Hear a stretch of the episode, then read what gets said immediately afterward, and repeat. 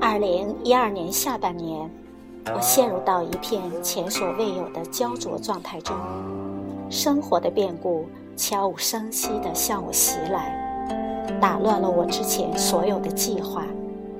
经历了这场猝不及防的变故之后，我突然意识到一个问题：毕业之后的这么多年，除了出差，我几乎都不曾离开过合肥。这是一件多么可怕的事情啊！身体和灵魂总要有一个在路上，再不旅行就老了。这些标语总是在刺激着我敏感的神经。我从心底萌发出一股强烈的渴望，那就是我想出去走走。我和公司的领导商谈之后，决定从全职转为兼职，每个月只要固定的几天帮公司审核报表、报报税就可以了，而这些工作都可以在线完成。这样我空出了大量的时间。说来也巧。一个开旅行社的朋友听说我的状况之后，就对我说：“正好他们公司缺个会计，如果我可以去，每个月还能让我出去带团。”我感到欣喜不已，一是因为我终于可以把旅行变成工作的一部分了；二是我还可以顺便赚钱，可谓旅行赚钱两不误。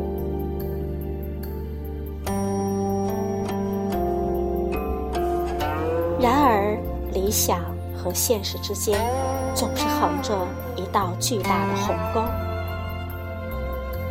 我还记得第一次带团是在九月份，当时作为旅行社的全陪人员，我和一些同事一起带领几十位老人去山西、内蒙古一带游玩。在我的印象中，草原应该一片风吹草低见牛羊的美景。何况当时还是秋天，好吗？然而，举目望去，牛羊没大见着，草稀且黄。另外，草原昼夜温差很大，我早上还穿着厚厚的毛衣，到中午就恨不得穿短袖了。最头疼的要数草原上的食宿和用水，真心让人头大。我们当时住的是蒙古包。结果里边就是几个木板支起的床，夜晚风呼呼地刮着，敲的门砰砰作响，让人无法安睡。最糟糕的是草原上水资源相当匮乏，热水更是稀缺，所以当地牧民都很少刷碗的，洗脚在他们看来就是极度奢侈的一件事情了。还有吃的，在草原上。除了羊肉还是羊肉，蔬菜水果变成了遥不可及的梦想。我感觉糟糕透了，这是说好的旅行吗？怎么一点浪漫的感觉都没有呢？然而，同行的队伍里有一对老夫妻，却能自得其乐。他们来到贫瘠的草原之后，从来没有一句怨言。早上他们会起得很早，披上外套欣赏草原的日出。傍晚时分，老两口就在漫无边际的草原上散步，他们牵手的背影映衬在夕阳之下，真的美极了。我很羡慕他们不紧不慢的状态，有空喜欢找他们聊天。他们对我说。其实，人这辈子都是在旅行。活到了这把岁数了，他们觉得去哪儿玩不重要，重要的是一颗毫无挂碍、满心欢喜的心。老两口告诉我，其实让他们如此快乐的秘籍，并不是旅行本身。按照他们的说法，他们在年轻的时候努力工作。有了儿女之后，精心养育，现在退了休，儿女都已成家立业，人生大事都已圆满完成，这才有了享受每一场旅行的心境与资本。有所悟。从事旅行业的那段时间里，我也接触到了一些游客，他们本身生活过得并不如意，在整个旅行过程中，他们焦躁易怒，稍微一件小事都能让他们跳如雷。待了几个月之后，我退出了那家旅行社。同年十二月，正好先生有一次去厦门学习的机会。我跟着他去了一趟厦门。白天，他在上课学习，我就一个人拿着厦门地图，跑到了鼓浪屿岛上。在那个岛上，我遇到了一位颇有些仙风道骨的老人。他是岐黄山房的主人，人称岐老。岐老这辈子都不曾离开那个岛屿，他的屋旁。有个特别的园子，里边种着很多珍贵的中草药。当我踏进这片园子的时候，我惊呆了。这片园子种着不下百种的中草药，每一种都贴着精致的标签。齐老如数家珍般的向我说起他和每一棵草药相遇的故事。我发现他的眼睛里闪着光。我好久都没有看见这样的眼神了，那种笃定与喜悦是发自内心的。后来，他带我走进他的屋里，里边还有厦门政府给他颁发的各种奖。老人欣喜地告诉我，他自己倒车打理的这片草药园，如今成为很多医学院师生的参观基地了。我当时颇受触动，在这样一个物欲横流的城市，我有幸能遇到这样的老人，一辈子只专注做一件事情，如此笃定而喜悦，去不去旅行对他而言又有什么区别呢？回来的路上，我一直在思索，旅行到底是为了什么？之前那对老夫妻。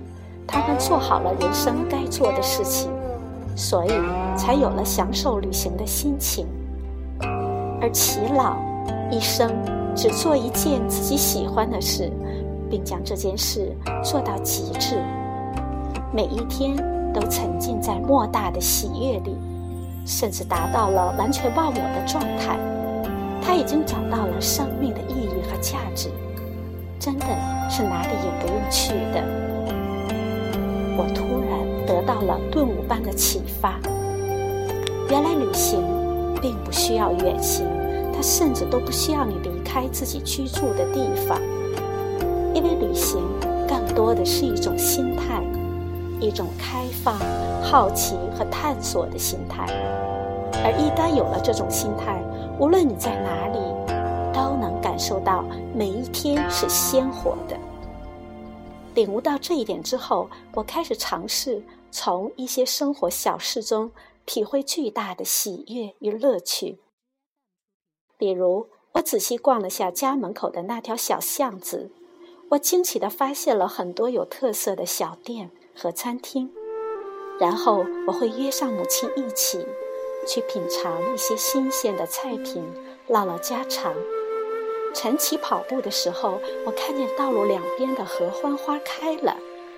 看着每一朵花不同的姿态与色彩，我会感到莫名的兴奋。吃过晚饭之后，我会陪同家人散步。就在居住的小区里，我们发现了很多以前不曾留意的景致。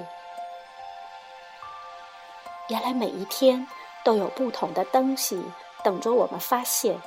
我们唯一要做的事情只有一样，就是尝试放慢自己的脚步。这么多年来，我一直坚持不买车，因为我发现速度快了，人们却越来越焦躁了。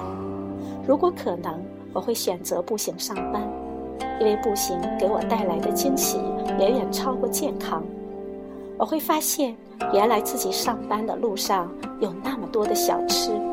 那么多有意思的小店，以及从未留意的鲜花水果，我也会选择乘坐公交出行。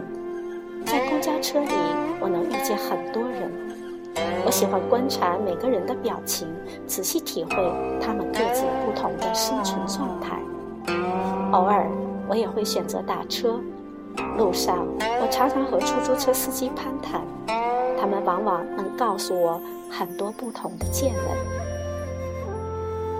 终于有一天，我发现自己再也不必羡慕那些能够外出旅行的人了，因为在我看来，这些事情只要有钱、有时间都能办，而把生活过得丰盈，是比旅行更富有意义的一件事。我终于明白了，在自己没钱、没时间的时候，并不妨碍自己用旅行的心态过好每一天，因为可以通过阅读与观察了解这个世界。而当我真的有钱、有时间出去走走的时候，我就可以用一颗宽容的心去体验不同的生活。旅行是一种丰富我们生命的方式。至于生活，它更像锦上添花的点缀，而真正的年，是我们能够过好生命中的每一天。